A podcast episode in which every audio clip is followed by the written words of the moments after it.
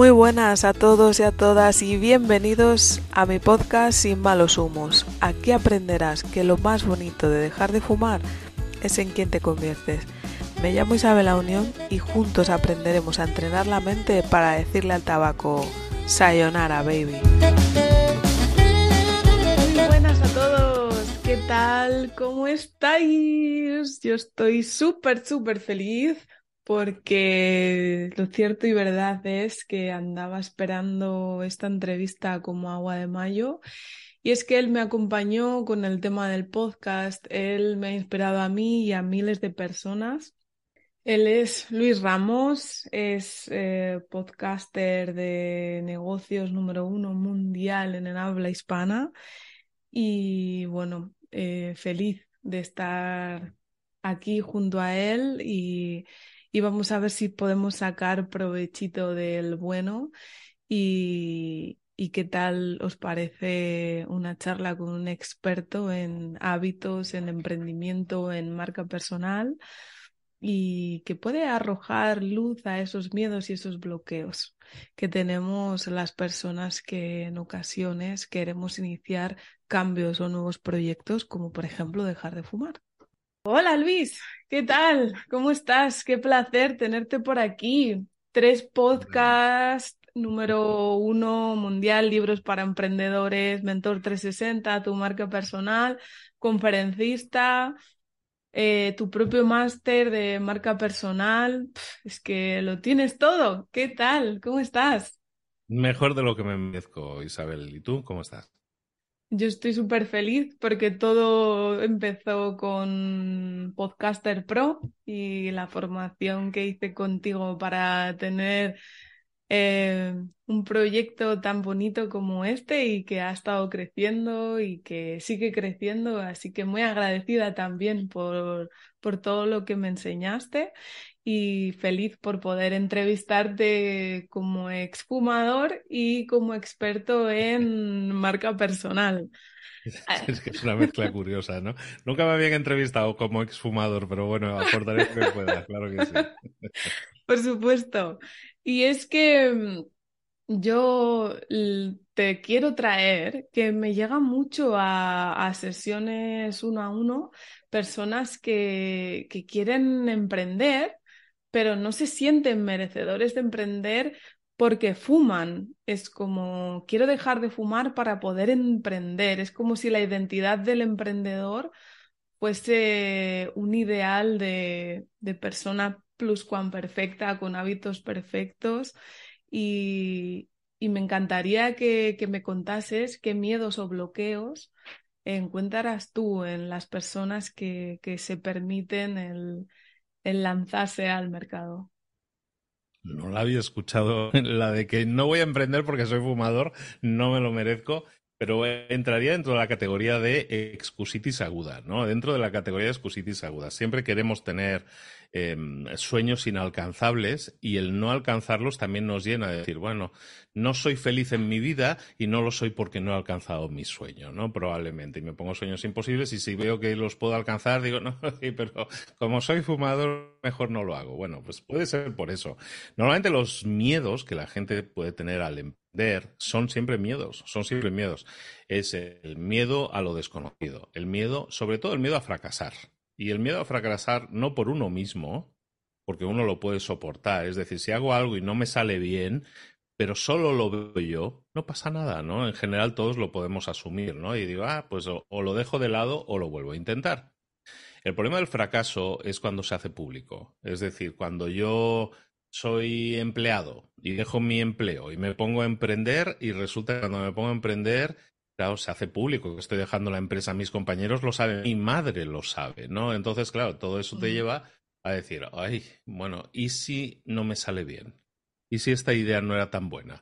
¿Y si fracaso? ¿Qué van a decir de mí? Entonces, para nosotros muchas veces en la balanza es más importante lo que piensan los demás que lo que pienso yo mismo, ¿no? Y, y, la frase de la madre, a mí me pasó, yo dejé el empleo y yo trabajaba, yo estaba un puestazo en un banco y yo dejo y me voy a emprender y me voy a emprender a otro país y a otro continente, mi madre no estaba contenta con eso. Hijo, con lo bien que estabas en el banco. ¿Qué se te ha perdido a ti en México ir a emprender? O sea, tu madre, tus amigos y todo eso, esas críticas o el qué se te ha perdido a ti emprendiendo, lo hacen para mantenerte en una zona de seguridad, en la zona conocida. Entonces, esa zona de confort que se llama la zona de seguridad de lo conocido es la zona aburrida, la zona en que ya sabemos lo que va a suceder, en que yo ya sé que voy a ingresar X cantidad de dinero al mes porque es un empleo fijo y sé lo que cobro. Y es una zona normalmente cómoda, pero no tiene por qué ser feliz. Entonces hay mucha gente que se mantiene en esa zona porque es cómoda y estar cómodo está bien, gusta, pero priorizamos la comodidad a la felicidad. Y yo creo que la felicidad es ir tras tus sueños e ir detrás de esa idea que te apasiona, que no te deja dormir, que has leído 80.000 libros al respecto porque te gusta formarte sobre eso, pero que nunca la pones en práctica porque aunque sabes que te daría felicidad, ¿y si no te sale bien? ¿no? Entonces, los miedos fundamentalmente son el miedo al fracaso. Hay más miedos, ¿no? Y hay sesgos en ese sentido que tienen que ver mucho más con el tema de, de por ejemplo, lo que llaman el síndrome del impostor, ¿no? Es básicamente, mm, no me considero suficientemente preparado, entonces voy a hacer un cursito más, uy, ha salido un nuevo episodio del podcast de Luis, me lo escucho, y total, que al final estoy más formado que los profesores universitarios, pero cero experiencia práctica, ¿no? Entonces, al final, todos son miedos, todos son bloqueos. ¿Para qué? Para no salirme de la, de la comodidad, para no salirme del confort. Lo de la excusa de es que soy fumador, mejor no emprendo, probablemente es una excusa que entraría dentro de esa categoría de decir, mm, yo me digo cualquier cosa mm. con tal de no salir de mi comodidad, de mi zona de confort. Porque, también te digo una cosa, no sé cuál es el glamour que tienen los emprendedores ahora, pero los emprendedores somos todos divorciados todos trabajando más horas que cuando éramos empleados. Em, fuera de forma la mayoría. Entonces, que la gente no se engañe, que esto no es glamuroso. Es un trabajo más intenso que el del empleado. Es decir, un empleado trabajas 8 o 10 horas al día, ya lo sabes lo que trabajas. Un emprendedor, 8 o 10 horas al día, estamos a medio, media jornada en muchos casos. Entonces, muchísima gente eh, eh, piensa que es muy glamuroso el tema del, del, emprendedor. Es un trabajo mucho más duro como trabajo en sí, pero te saca fuera de la comodidad. Entonces, tienes que aprender a vivir en incomodidad, pero sabiendo que estás siendo probablemente mucho más feliz y una persona mucho más realizada. Es una balanza. ¿No? Ahí no, se puede tener muchas veces todo o es un proceso de incomodidad hasta que llegues a un cierto estatus, te vaya bien y entonces probablemente llegue la comodidad también, ¿no? Son procesos, son etapas, son fases, pero claro, hay una cosa que yo siempre hablo de ello, todo esto que he dicho se resume, yo siempre lo resumo con una palabra que es vértigo. Ser emprendedor da vértigo. Entonces, pues hay gente que el vértigo lo supera y hay gente que no lo supera. Bueno, pues está bien. Hay esa, ese documental, hay un documental, en, creo que está en Disney ahora, no sé qué, un señor que subió una pared de mil metros sin cuerdas, sin nada, se llama Free Solo, es un tipo que está moladísimo es espectacular. Yo he sido incapaz a día de hoy de verlo porque me da vértigo solo de ver a ese hombre, ¿no? Entonces, muchas veces el vértigo nos impide hacer cosas. A mí me impide ver el documental, aunque me atrae mucho, me gusta la escalada y tal. Mis hijas son escaladoras y todo eso, pero no lo podemos, mis hijas tampoco lo pueden ver. O sea, el vértigo es una cosa que muchas veces es, nos atenaza, nos paraliza. Mm. Y en el caso del emprendimiento, yo creo que el vértigo es una palabra que resume muy bien lo que sentimos. ¿no? Muchas veces nos paraliza, nos atenaza y aunque sabemos hacer la técnica y todo, em, no lo hacemos. Miedo, todo es miedo y bloqueos. Me recuerda muchísimo al proceso de dejar de fumar. También te bloqueas justamente por el vértigo y, y lo que has dicho del miedo al fracaso. Hay mucha gente que viene y dice, no quiero comentárselo a la familia no quiero decírselo, no quiero. ¿Por, qué? Justo porque te estás exponiendo, exponiendo a que, a que puedas fracasar, ¿no? ¿Qué fue más difícil para ti? ¿Exponerte al vértigo de dejar de fumar o exponerte al vértigo de emprender? Ah, todos tienen lo suyo, pero por ejemplo, a mí emprender me daba mucha ilusión, entonces la ilusión pudo el vértigo, el, al miedo de emprender. Y en caso de dejar de fumar, yo fui fumador 20 años desde los 17 hasta los 37 y a mí eso no fue vértigo, o sea, fue vértigo el tomar la decisión, pero una vez tomada la decisión, yo pensaba, digo, vale, esto ya es embajada, lo difícil era tomar la decisión. Para nada. lo, he pasado del demonio. Lo he pasado muy mal dejando de fumar, sobre todo esos dos, tres primeros meses. No son las tres semanas de la no, no, no. Fueron tres meses del diablo, del demonio. Y luego el siguiente, o sea, los 12 meses totales fueron difíciles. También fue una edad en la que todo eh, había muchas excusas para fumar, pues salíamos mucho, se casaban todos los amiguetes, estabas de boda fin de semana sí, fin de semana también. Eso no ayuda en que te estés rodeado de gente fumando y tú dejando de fumar en ese momento, no ayuda, ¿no? Mm. Pero no me costó muchísimo más dejar de fumar, porque ya fue a lo mejor cuarto o quinto intento, lo intentas con cosas más light, que si los chicles, que si los parches y todo eso. Yo fumaba con un chicle en la boca de, nicotina, entonces digo, esto es que es como sobredosis ya. Entonces no, no, no, no funcionó, no funcionó. Entonces al final fue una de estas de el libro famoso este de Carr, ¿no? ¿Cómo se llama? es fácil dejar de fumar si sabes cómo o algo así, ¿no? Mm. Estoy con ese libro y era como, es totalmente mindset, o sea, es totalmente un rollo, tienes que tomar la decisión y todo eso. Y estuve yo ahí, fin de semana estaba yo ahí en un sitio de vacaciones, en la piscina y tal, voy a meterme en el agua y cuando salga, o sea, me voy a sumergir en la piscina y cuando salga ya no seré fumador, ¿no? Y fue así, es totalmente mental. Yo digo, salí y dije, ya no soy fumador, no sé qué. Esta noche nos fuimos a cenar a un restaurante con mi, eh, con mi mujer y y lo pasé horrible. Mira aquel que está fumando, mira aquel como fuma, el humito, el no sé. el Sara Horripilante. Y eso fue solo el principio de tres meses horribles. Y, y luego el siguiente, esos 12 meses primeros de dejar de fumar, eh, complicado, complicado, ¿eh? porque siempre, cuando pasan seis meses y dices, vale, ahora sí ya, ya lo he dejado, puedo vivir sin tabaco y todo eso, ahora no, ahora me vendría bien uno, ¿sabes? Y entonces cuando más fácil es volver a caer, ¿no? En ese sentido no, no caí y estoy contento, pues llevo ya 15, 16 años que dejé de fumar y lo llevo muy bien. Y sin, sin, sin, tirones, ¿eh? pero, pero, el primer año, sí, los, te diría que hasta los tres primeros años, te diría la dudilla de, ¿y si me echo uno ahora? Pero no, ya no. Aguanté, aguanté, aguanté como un campeón. Pero me costó infinitamente más eso que emprender, ¿no? Si emprender ahora esto es como ir, irme de pesca. Es un, es un disfrute siempre. Claro que sí. De hecho, quizás si hubieses tenido la mentalidad de que adquiriste para ser emprendedor ahora, todos los libros que te has leído, todas las experiencias, no te hubiese costado tanto, porque dejar de fumar también requiere de estrategia requiere de autoconocimiento, requiere de aceptar un cambio de entorno. ¿En tu caso cambió el entorno cuando dejaste de fumar? No cambió nada. No cambió o sea, que fuiste ahí. Por eso me costó. No, no, yo fui a, duro. o sea, lo mío fue de, de sin. Em, operación sin anestesia. Lo mío fue sin anestesia. Y no, me ha costado mucho por eso. Pero reconozco que no es la manera. que supongo que hay maneras mejores, pero yo soy muy a lo brutito. Yo soy, si tomo una decisión, me tiro de cabeza. Eh, soy muy obsesivo en ese sentido, ¿no? Mm. Con todo lo que hago. Y entonces, pues en este caso me obsesioné con que eso tenía que salir y salió. Pero bueno, salió por mis pistolas, ¿sabes? Como dicen en México. O sea, No, no, por, no por, huevos. Sí, sí, no por otra cosa. Oh. Y eso, pues eso sale, pero sale muy poco. O sea, el porcentaje de fracaso yo creo que es mayor en ese caso, ¿no? Porque al es muy alto, la, sí. La, fortaleza mental que uno tiene normalmente poca, es débil en ese sentido, la carne es débil. Mm. Pero bueno, pero ya está, se hizo, se superó y hubo mm. suerte en ese sentido. Pero ya te digo, yo lo he intentado con otras mil cosas y ninguna me funciona, que ni el chicle, ni el parche, ni nada de eso. Claro que no. Las varitas mágicas no, no funcionan. Y hoy en Sin Malos Humos sobre cómo no dejar de fumar con Luis Ramos. Nadie me tome como ejemplo de nada, en general, ¿eh? en general en la vida. En general en la vida, porque cada persona es diferente. Pero a mí eso me funcionó por mi forma de pensar. Por mi forma de ser, a mí eso me cuadró mucho más.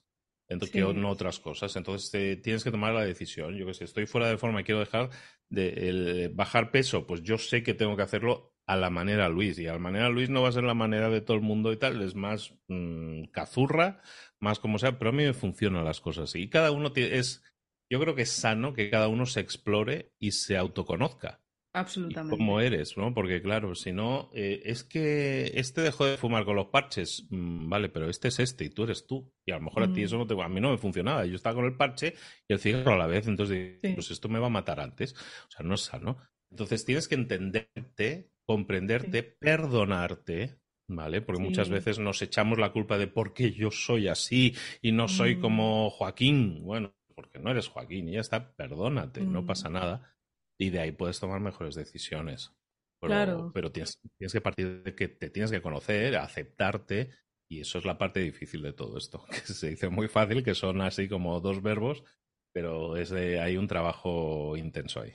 Sí, permitir también ser ayudado y, y bueno, y conocer la razón del problema que tapaste cuando empezaste a fumar, porque el problema no era el tabaco cuando empezaste a fumar, era lo que estabas tapando con tabaco, que suele ser en adolescencia fruto de inseguridades, pertenecer al Inseguridades, clan, adolescente, parecer más machote, más tío, más no sé qué, un tío más lo, lo que sea. Sí, y tal. Y aparte era el entorno, o sea, yo, yo vengo de, yo tengo una edad, entonces en mi época todos fumaban.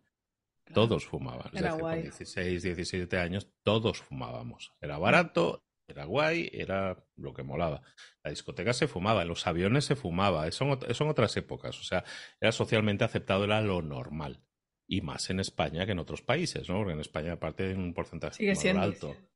Sigue siendo, yo ahora voy, y claro, yo ahora voy a España y digo, hostia, si se fuma mucho todavía aquí, ¿sabes? Porque Mm, yo vivo en México ahora, pero cu- cuando voy muy seguido, tres, cuatro veces al año, voy a España, siempre me, me llama mucho la atención en los grupitos de gente fuera, fumando, no sé qué, y yo digo, mira, esto no... En otros países no se ve tanto ya, ¿no? Sí, en, en España hay una gran adicción al tabaco, tradicionalmente, y claro, pues al final has visto a tu padre fumar, tú también fumas, por ejemplo, por sentirte un hombre como era tu padre, por la razón que sea, ¿no? Hombres o mujeres, ¿eh? En cada En caso las tendrás... series, en las pelis, el Claro. médico fumaba, los profesores. Es que sí, es, es el entorno. El entorno lo favorece y eso te pasa. Y si viajas por Asia, por ejemplo, que son países que también se fuma muchísimo, pues Mm, también lo ves y es algo que es parte de la tradición. Entonces lo entiendes, entonces si tú lo entiendes también te puedes perdonar en ese sentido. Como tú dices, lo estás anclando a una inseguridad, a algo que es un apoyo, es un bastón. Bueno, pues al final luego te das cuenta, pues a lo mejor no necesito caminar con bastón, ¿no? A mí me funcionó mucho el darme cuenta de que me estaba lesionando. O sea, a nivel... eh, yo he sido buceador muchos años, he hecho Mm, buceo de profundidad y todo esto muchos años, y yo siempre he hecho gala de tener una capacidad... Yo tengo unos pulmones muy grandes. Yo Qué soy un tío muy grande. Entonces, tengo unos pulmones extraordinariamente grandes, como casi 6 litros, es una cosa muy grande. Qué guay. Entonces, yo aguanto mucho debajo del agua, ¿no? Y, pero por naturaleza, porque tengo más capacidad pulmonar. Entonces, siempre la tuve incluso de fumador, ¿no? Me hacían las pruebas y todo eso en el trabajo, te hacían tal, y decías, ostras, pues es que la- los doctores decían, ¿tú eres fumador? Dices, sí, que son unos pulmones de, de- vamos, fantásticos. Y yo, pues sigo, sigo fumando. La excusa perfecta. ¿Para qué, pa qué voy a dejarlo entonces? Si, no, si mal ninguno lo tengo.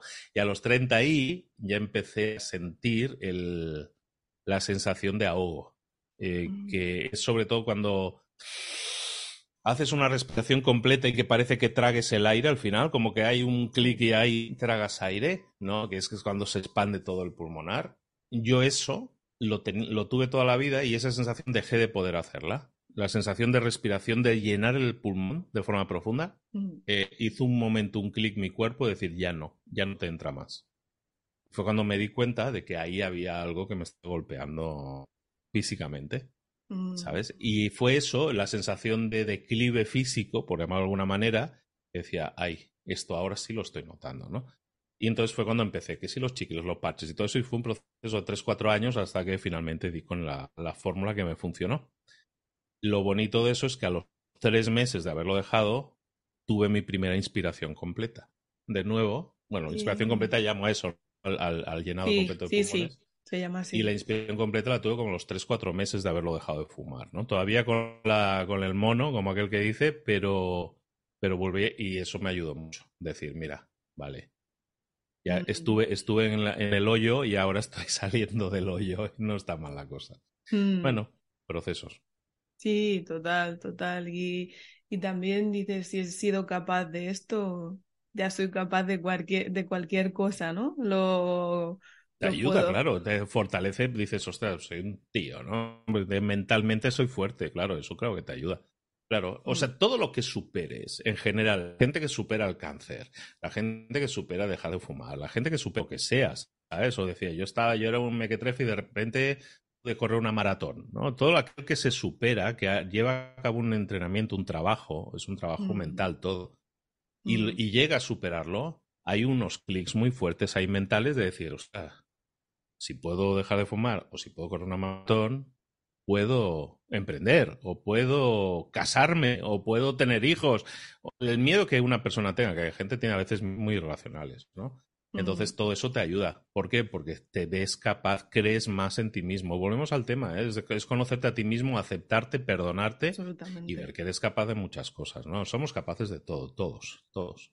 Es sí, ver a gente que no ha corrido en su vida y a lo mejor con 50 años se pone a correr y de repente te hace una maratón, se anima, te hace un Ironman y digo, bueno, chato, pero tranquilo, no, no, o sea, se, comen las, montañas, ¿sabes? ¿Por qué? Porque se ven de repente mejores personas, más capaces, más, eh, más hechos a sí mismos, o sea, se están reconstruyendo en muchos casos. Y eso pasa mucho, los 30, 40, 50, cuando la gente dice, estoy en esa mitad de mi vida, y me queda la otra mitad. O sea, ya subí la montaña, ahora empiezo a bajarla, ¿no? Y dices, si empiezo a bajarla, dices, ostras, eh, que no se me acabe esto, ¿no? Ahora me empiezo a pasar bien, no me estoy dando cuenta que puedo hacer cosas conmigo y con mi vida. Entonces empieza, ¿no? Hay mm. mucha gente que también se lo toma a, lo bestia. Y te digo, pues voy a hacer un maratón todos los días de la semana. Y yo digo, tampoco, ¿no? Tampoco es eso. Y caen al final. la gente, se viene, la gente se viene arriba y luego vienen problemas. Todo en mesura y conocerse, ¿no? Pero bueno, es un proceso. No, no soy nadie para dar clases de nada pero, pero sí, sí, la, la experiencia fue esa, ¿no? La experiencia es que en el momento en que, mira, yo podía haber dejado de fumar por hacerle un bien a mi pareja, por el mal olor que generaba en casa, en la ropa, no sé qué, todo eso, todo lo podría haber hecho por eso, pero en ningún caso me funcionó. Cuando lo hice por mí, es decir, cuando salió de dentro hacia afuera la decisión, y de lo voy a hacer por mí, no por nadie más. Mm. Cuando lo hice por mí es cuando me funcionó. Absolutamente. De hecho, fíjate que yo me quedé embarazada también y, en ese proceso llegué a pensar, oh, por el bebé, por tal. No, no funciona. Tiene que mm. ser por ti. Como no sea para ti y por ti, eh, no va a funcionar porque al final y suena egoísta, y suena egoísta decir, hostia, pero no vas a dejar por tus hijos para que estén ahí. No, no, si no es que no los quiera, es que me supera, esto me supera. Sí, es un tema muy difícil. Tiene que salir de ti y, tener esas ganas de tú salir de eso para que mm. funcione. Lo mismo bajar de peso, lo mismo ponerte en forma, lo mismo lo que sea. Emprender, sí, yo siempre les digo. Todos son pasos, son pasos difíciles, son procesos difíciles, todos ellos. Son proyectos unos de vida y otros profesionales, ¿no? Y yo les digo, somos socios de un proyecto que se llama tú. ¿Sabes? ¿Por qué? Pues porque verdaderamente quieres provocar un cambio y, cada cambio requiere de una estrategia, de un reconocerse, de unos pasos, de un me caigo, me levanto. y aquí se viene la gran pregunta. ¿Cómo narices haces para tener tantos proyectos a la vez profesionales más los que tendrás personales? Prioridades, prioridades. Lo que haces es priorizar las cosas. O sea, yo no tengo muchos proyectos, pero voy a mi ritmo en todos ellos. Voy a mi ritmo en todos ellos. Mira, yo he tenido eh, la experiencia de tener una empresa grande, más de 100 empleados, todos, o sea, mi, mi empresa de construcción, todo eso, inmobiliaria, mucha gente trabajando y reconozco el estrés que hay en eso y también la capacidad de llegar a unos puntos, ¿no? Que te da tener un equipo. Pero yo desde entonces decidí que, o sea, una cosa que no quiero en mi vida es el estrés, entonces intento eliminarlo lo máximo posible y eso me hace priorizar, ¿no? Entonces, pues lo de la empresa grande, o sea, pues me, claro que me pone la idea, porque soy ambicioso, pero pues oye, pero a lo mejor puedo conseguir cosas similares con equipos más pequeños, ser mucho más óptimo en lo que hago y todo eso, ¿no? Entonces, por ahí están las claves, ¿sabes? Muchas veces si quieres llegar y hacer muchos proyectos, tienes que ser consciente que o no vas a poder o no los vas a poder hacer todos a la vez. ¿Vale? Entonces, a lo mejor yo tengo ocho proyectos de vida y esos ocho proyectos, si pretendo arrancarlos a la vez, probablemente no, no funcione ninguno. Pues yo tengo ocho, ocho, proyectos de vida y esos ocho proyectos hago primero el uno, luego el dos, luego el tres, a lo mejor llego al cuatro y digo, y digo, sabes que ya estoy bien así, ya no necesito más en mi vida, porque piensas que mi realización personal se basa en hacer que todos mis sueños sean realidad.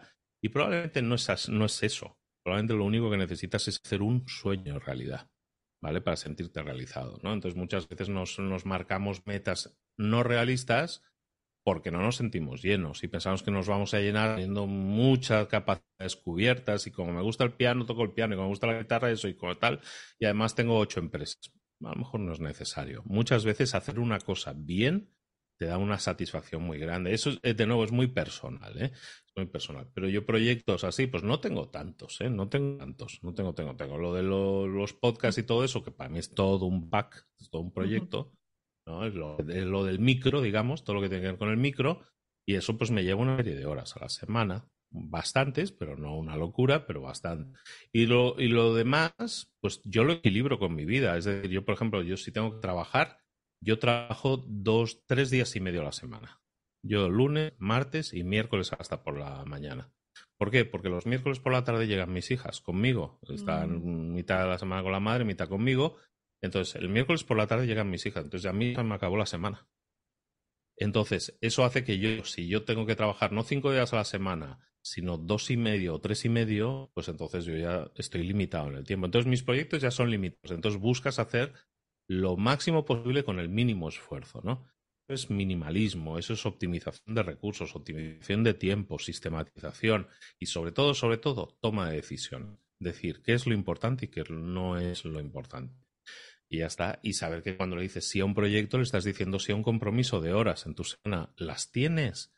Muchas veces la gente dice que sí sin pensarlo, ¿no? Si yo sé que voy a hacer un proyecto, hablábamos antes de grabar, de pues yo tenía este proyecto que queríamos grabar y no sé qué, si no lo veo claro, no, no le digo que sí, porque sé que ese proyecto me va a quitar ocho horas a la semana, las tengo o las puedo dedicar o el beneficio que puedo obtener eh, me sirve para invertirle 10 horas a la semana.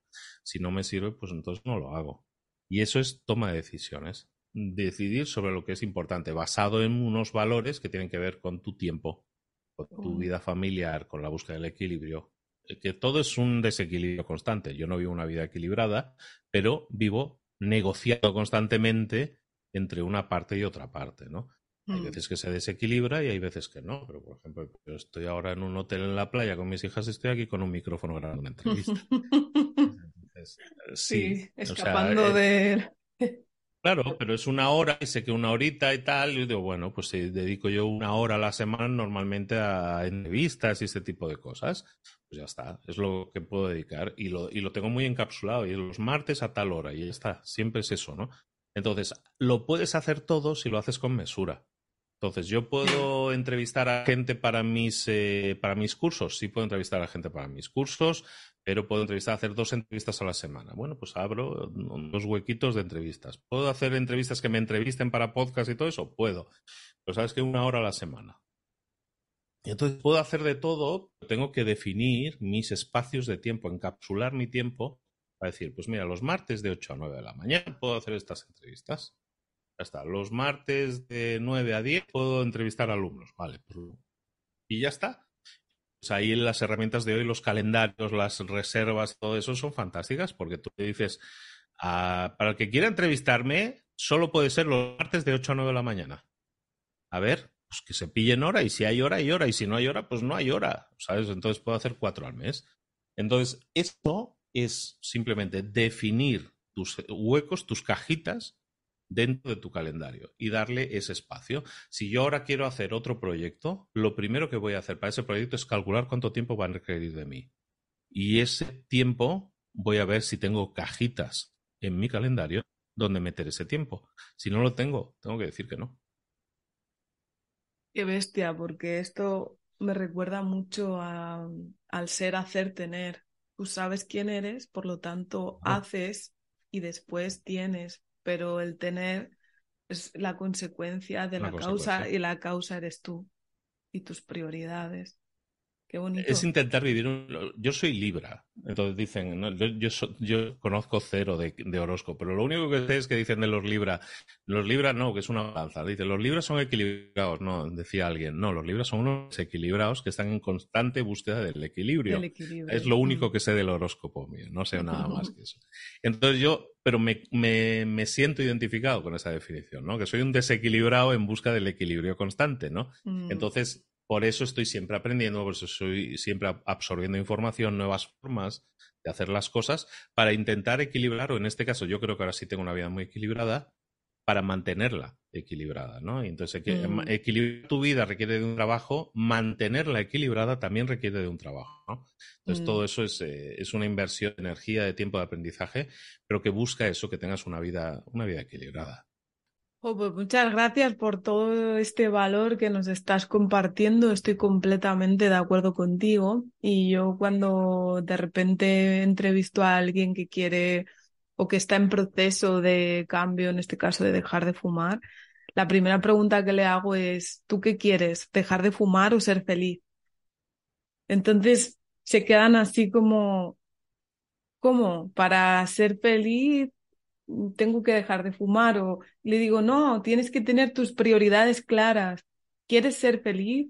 Ok, ahora para dejar de fumar no te va a quedar otra que ser feliz, ¿sabes? No tienes que sufrir en el proceso, tienes que saber quién eres, llevar una estrategia, tener prioridades y no fallarte a ti mismo, a ti misma, ¿no? Entonces esto que estabas hablando es justamente eso, ponerte en valor, cada uno tiene que, de nuevo, explorarse, conocerse, darse su tiempo para conocerse. Y yo no soy la misma persona que cuando tenía 18, cuando tenía 28, cuando tenía 38. Entonces, saber que tú evolucionas, que bueno, que cada siete años cambian las células al completo de tu cuerpo. O sea, literalmente eres una persona diferente. Entonces, cuando empiezas a entender eso y lo interiorizas, te das cuenta y dices, claro, por eso yo hace cinco años me gustan unas cosas y ahora me gustan otras. Por eso yo antes quería hace cinco años que quería unas cosas y parecía que lo quería para toda la vida y resulta que no. Entonces, esa temporalidad que eh, entra en nuestras vidas, el convertir todo en proyectos, que ha salido la, la palabra, ha salido antes, convertirlo en proyectos tiene mucho interés a la hora de, de, conseguir cosas en la vida. Si yo en vez de plantearme, voy a estudiar a los 18 años, voy a escoger una carrera, todavía todavía me estoy desarrollando físicamente, pero en cambio tengo que tomar una decisión de por vida que me vaya a acompañar los próximos 45 años, probablemente estoy cometiendo errores.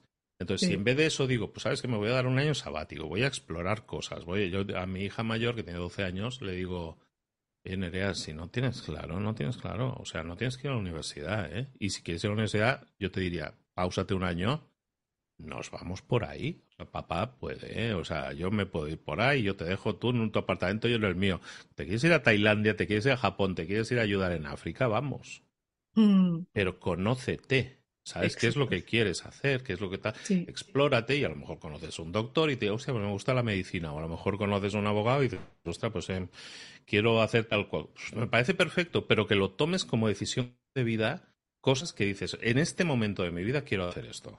Mm, Entonces, eso, y si dentro de 10 años dices, sabes que estoy hasta las narices de ser abogado, digo, lo entiendo. Yo, mi ilusión de vida era ser programador. Bueno, de niño yo quería ser doctor. Luego no pude entrar, me hice programador porque siempre me había estado, gustado toquetear. Y eso era mi ilusión de vida y ser programador. Y me lo pasaba teta, ¿eh? Yo estaba feliz programando. Estuve 10 años, crecí en un banco, llegué a jefe de proyectos, equipos internacionales, la leche y era cada vez más infeliz. En teoría estaba haciendo lo mm. que me gustaba, estaba haciendo el tipo de trabajo que quería hacer toda la vida y cada vez era más infeliz porque no, no conocía lo que conllevaba eso. A lo mejor mm. llegaba a ser director de área y director de área yo ya programaba poco y era más negociar y era más gestión de recursos humanos y tal. Mm. Y a mí eso no me gustaba. A mí yo eso no lo pasaba bien, ¿sabes? Y lo, y lo sufría. Entonces, muchas veces tomamos decisiones y tomamos decisiones de hay que crecer, hay que llegar a ser un capo de algo, tal y todo eso. Y no tiene por qué. O sea, ¿hay quien es feliz descargando cajas? Puede ser. Probablemente hay gente que dice, yo quiero una vida sencilla, quiero mis ocho horas, me quiero ir, me, quiero ir al gimnasio. Está perfecto. Pero escoge aquello que te hace feliz. Y si dentro de cinco o diez años eh, cambias, para mí tiene, yo he cada siete, ocho, diez años he cambiado. He cambiado literalmente de empleado a emprendedor empresario, luego de emprendedor empresario a mm, no sé qué soy ahora, influencer de, poco. Bueno, pues estoy creando con, creador de contenidos, que suena mejor. Pues ahora soy creador de contenidos. Y a lo mejor dentro de 10 años soy escritor. Y ya está, y dejo de para qué voy a estar haciendo Instagram y esas cosas y no, no me apetece. Mm. Y todo es válido es válido si en ese momento te sintoniza y te hace bien, ¿no? Entonces yo creo que si nosotros nos planteáramos carreras profesionales a 10 años, digo, en los próximos 10 años vamos a enfocarnos en eso, yo creo que tendríamos cuatro carreras distintas en nuestra vida, todas nos llenarían y en el momento en que dejaron de llenarnos cambiamos. Entonces habría mucha menos frustración, habría mucho más crecimiento, gente mucho más feliz y realizada gente con muchas más experiencias vitales. Menos apego. Entonces todo, esto es, es, cambiar un statu quo que, que, no está así ahora, ¿no? Que, Mm. estudia a los 18 a los 24, eh, píllate un curro y trabaja 40 años con ese curro, ¿no? Entonces, eh, bueno, pues a lo Mm. mejor sí y a lo mejor no. Yo creo que la mayoría que siguieron ese camino tienen una frustración grande, por eso la crisis de los 40, el no sé qué tal, o sea, Mm. todos son crisis, crisis, crisis. Y yo no sé, yo paso de los 50 y soy más feliz que un tornavís, ¿sabes? O sea, estoy muy contento con la vida, ¿sabes? ¿Pero por qué? Porque tomé la decisión, inconsciente en muchos casos, de decir, pues, como te digo, yo soy muy, muy obsesionado de las cosas y si se me mete una cosa entre ceja y ceja, la hago. Entonces, dejar un trabajo seguro, yo lo he hecho, dejar una empresa segura, yo lo he hecho. ¿Pero por qué lo he hecho? Porque había algo que me motivaba más a hacer. Mm. Y siempre he ido para crecer, por decirlo de alguna manera, pero sobre todo para crecer interiormente, sentirme más realizado, sentirme que mi vida está sumando y valiendo la pena. Y eso han sido segmentos en mi vida, ponle de 10 años.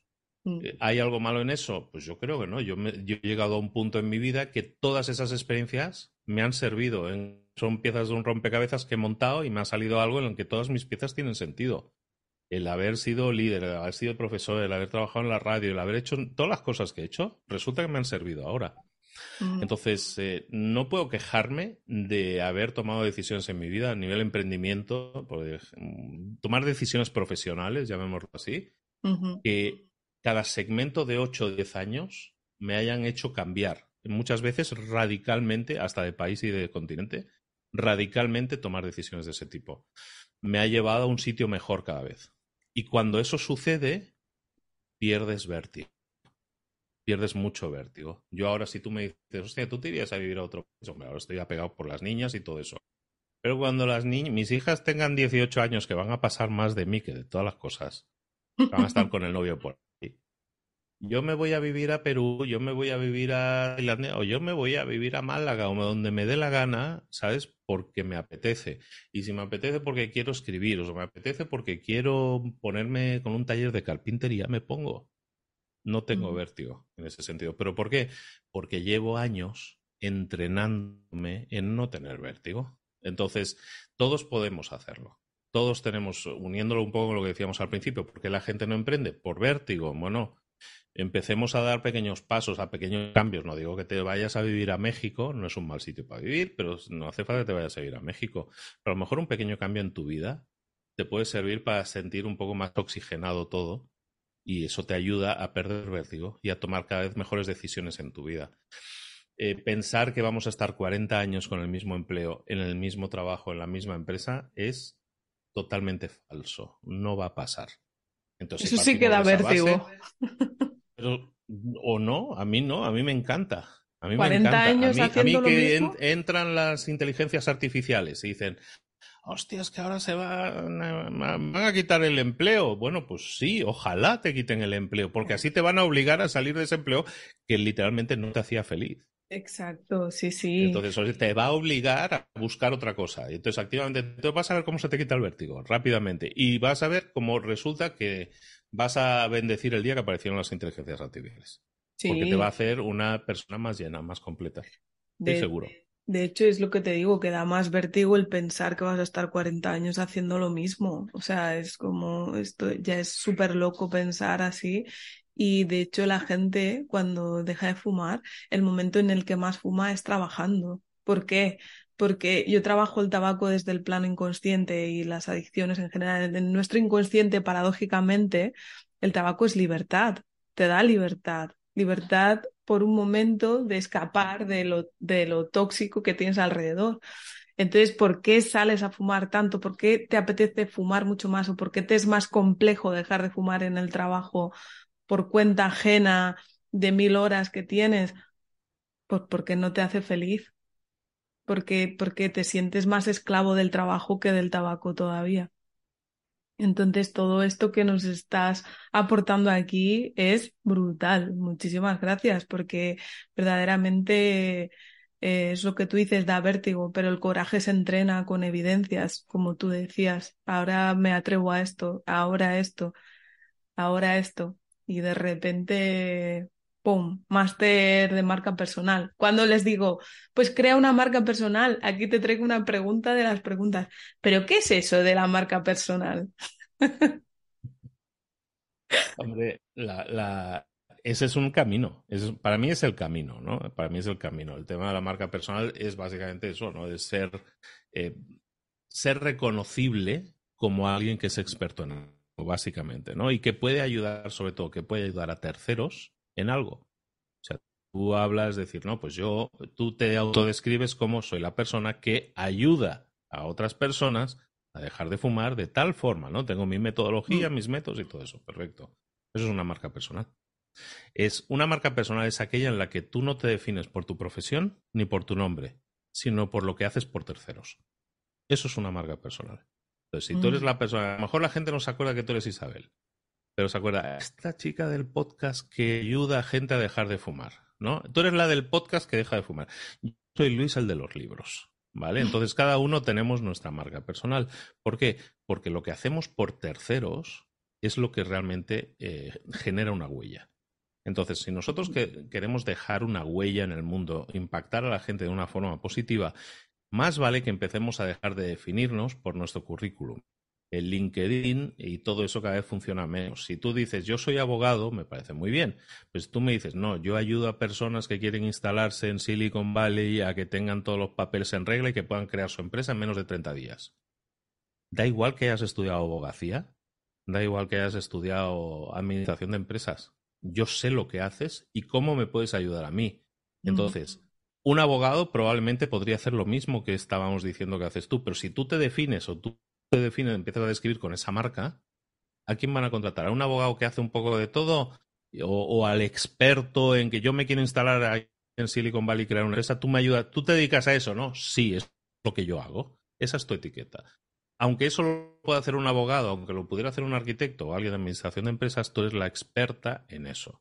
Entonces, eso es una marca personal. Básicamente es aquello que nosotros podemos hacer por terceros una solución de un problema o una consecución de un resultado. ¿vale? Yo te ayudo a conseguir tal cosa o yo te ayudo a eliminar tal problema, tal cual lo que tú haces. Yo te ayudo a eliminar el problema de dejar de fumar. ¿Vale? Entonces, eso es una marca personal.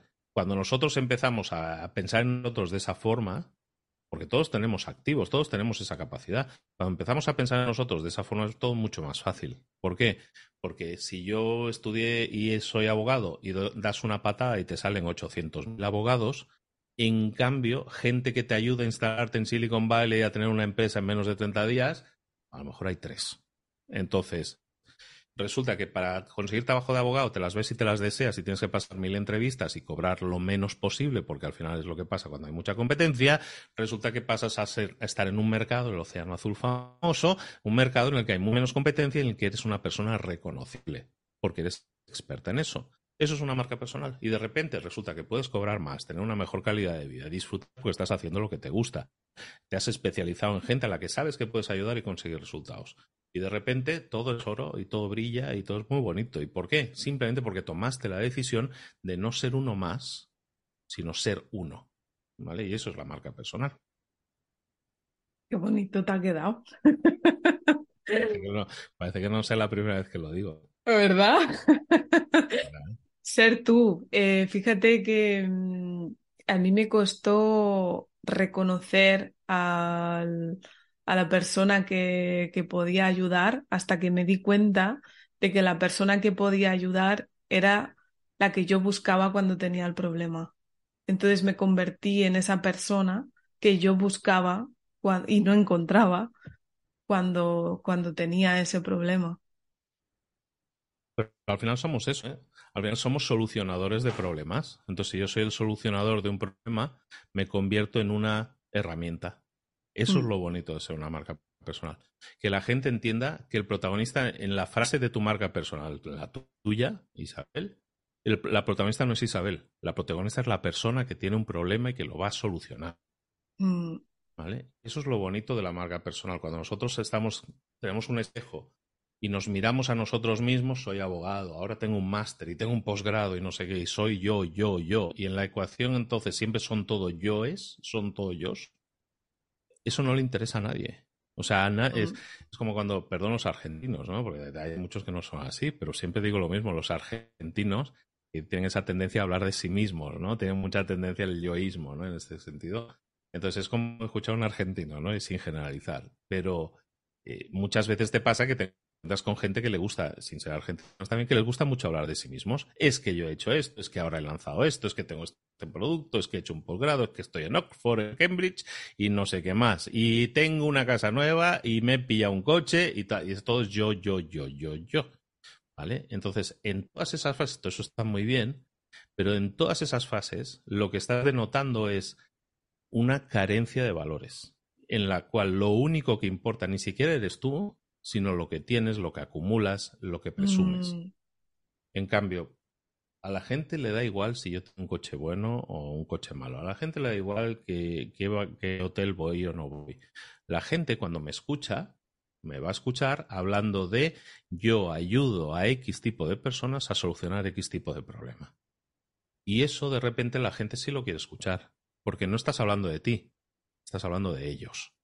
Esa es la clave de una gran marca personal, ¿no? Cuando nosotros empezamos a, a dejar de coleccionar títulos, formaciones, libros leídos y todo eso, y empezamos a entender todo esto simplemente como piezas de un rompecabezas. Tomamos todos los libros leídos, la experiencia, todo lo que has trabajado en tu vida, todo eso sirve. Lo mezclas y creas una receta todos esos son ingredientes. Entonces, una receta puede ser una paella mar y montaña, o puede ser unos espaguetis, o te puede ser una cosa totalmente diferente. Pero lo que estás haciendo es preparar una receta con todo aquello que son tus ingredientes. Y eso la va a hacer única. Porque cada chef que te prepara una paella, todas saben diferente. Todas tienen un toque, tienen el toque de ese chef. Entonces todos, porque la gente dice, es que hay muchos abogados, si, todos, si todo el mundo hiciera lo mismo, tendríamos el mismo problema. No, señor porque lo que tendríamos es una cosa mucho más diversificada y gente especializada en resolver problemas de otros, en convertirnos todos en solucionadores. Ese es un gran camino. Yo creo que vamos todos para allí. Yo creo que el camino de que todas las partes aburridas y repetitivas de nuestros trabajos haya máquinas que o ya lo hacen o lo van a hacer en los próximos cinco años es liberador. Porque mm. hace que si yo era abogado y tenía que estudiar cinco años, perdón los abogados, ¿no? Me parece que estoy tirando piedras todo el rato, pero por ejemplo, un abogado era un abogado que estudiaba cinco o siete años, básicamente memorizando casos, leyes, libros y todo eso, oye, pues resulta que aquí hay un bicho que se llama GPT, que no sé qué, que, le, que se lo chuta todo y lo tiene todo en la memoria al momento y no falla. Entonces, ¿no es mejor en vez de estudiar cinco años para memorizar casos, si ya tienes una pantallita que te lo dice, si ya tienes una app que le dices, oye, mm, búscame un caso que haya sucedido en que una mujer no sé qué contra un hombre no sé qué, no sé cuánto y que el resultado fuera tal. Y te lo dice esto. dice, ahora preséntame un caso. ¿Cómo tengo que presentarlo? ¿Cómo, ¿Qué pruebas tengo que buscar? ¿Qué no sé qué, no sé cuánto? Oye, tú dirías, hostia, pues para eso no, no hace falta abogados. Exacto. No hacen falta abogados como los que conocíamos antes. Lo que sí hace falta es abogados, entonces, que sepa que la parte penosa, difícil de un trabajo se puede reemplazar y entonces van a tener que evolucionar para ser abogados que en lugar de saber mucho y acumular mucho conocimiento, sean abogados especialistas en solucionar un problema determinado o una persona determinada. Y los libros, que ahora estarán todos dentro de ChatGPT, pues todos los libros van a ser herramientas con las cuales nosotros vamos a poder empaquetar soluciones, resultados. Nos encaminamos a un nuevo paradigma, yo creo, en el trabajo y es muy bonito porque creo que nos adentramos en el mundo de la marca personal implantada a todos los niveles. Un abogado dejará de ser un abogado para ser un especialista en determinada cosa. Habrá aplicaciones que nos solucionen muchas cosas. Probablemente habrá una aplicación que automáticamente es el hay abogado en vez de iPad, hay attorney, que básicamente le dices, meto lo que me ha pasado y te genera el caso y a lo mejor lo presenta directamente contra un juez y a lo mejor automáticamente te da un resultado. ¿Qué maravilla sería eso? Pues es fantástico. Eso liberará mucho tiempo para que seamos mucho más creativos, mucho más generosos y empecemos a dejar de mirarnos en el espejo porque las diferencias entre unos y otros no van a ser nuestros conocimientos, porque esos ya los tiene todos la máquina, sino aquello en lo que nosotros nos podemos especializar, aquello en lo que nosotros podemos ser especializados, especialistas, empáticos y mucho más humanos. Creo que entramos, bueno, no quiero sonar iluso, pero creo que vamos hacia ahí. Sí, de hecho yo creo que no ayudas o acompañas desde lo que sabes, sino desde lo que eres y en lo que te estás convirtiendo a lo largo de, de la vida. Por terminar, y la pregunta que le hago a todos los invitados, ¿cómo hace Luis para vivir sin malos humos? Sin malos humos. No, en general tengo mis momentos, pero lo que, lo que busco es tener una vida simple. Una vida simple, una vida sencilla, no es una vida aburrida, es una vida en la que necesito muy pocas cosas para ser feliz. Entonces, vivir una vida simple mm, es vivir una vida con muy pocas necesidades. Entonces, cada vez, cuanto más tengo, paradójicamente, cuanto más tengo, menos necesito. Estoy entrando yo en un mood en el que necesito cada vez menos, lo cual me es muy liberador. Lo único que necesito en mi vida es gente buena. Y es lo que mi trabajo, prácticamente a tiempo completo, es hablar con gente buena, estar con gente buena, gente que sume, gente de la que aprenda para ser cada vez un poco mejor persona. Y eso me hace muy feliz y es muy simplificado todo lo que hago porque cada vez intento hacer menos. Decías, no hace muchas cosas, cada vez hago menos. Cada vez intento hacer menos cosas, delegarlo lo máximo posible todo para pasar la mayor cantidad de tiempo posible con la gente. Que eso es algo que antes, eh, hablábamos de cuando éramos niños, pues yo antes así crecí, pero que se está perdiendo el contacto humano se está perdiendo más. Y entonces intento volver a sembrar eso porque teníamos la tendencia a, meternos en la pantalla, a vivir en una pantalla. Yo me niego. Yo ahora prácticamente no hago contenido en redes sociales, participo muy poco porque, porque me, gusta juntarme con gente, básicamente. y eso es lo que hace que tenga una vida muy tranquila, muy serena, muy feliz y con muy pocos malos humos. Qué guay. Pues muchísimas gracias, Luis. Ha sido un placer tenerte por aquí. Te informo que tengo una sección de libros para dejar de fumar y te he copiado ahí la idea. les, hago reviews de libros enfocados en eh, lo que les puede ayudar para dejar de fumar y está inspirado en ti. Te admiro muchísimo. Esta es tu casa y eres bienvenido cuando quieras. Muchísimas gracias, me hace mucha ilusión estar aquí en un podcast, de alguna manera influido por mí, entonces me, hace mucha ilusión. Uno muchas veces no es consciente ¿eh? de, pues al final de las olas, ¿no? Que vas generando en la vida, ¿no? Entonces, y que las olas a veces llegan a orillas que tú ni conocías, ¿no? Y golpean otras orillas. Bueno, pues eh, si eso sirve, pues para eso estamos, para eso estamos. Yo feliz y me, me ilusiona mucho siempre pues ir viendo que, que alguna ola mía ha estado mojando una nueva orilla que no conocía. Bienvenida sea. Gracias.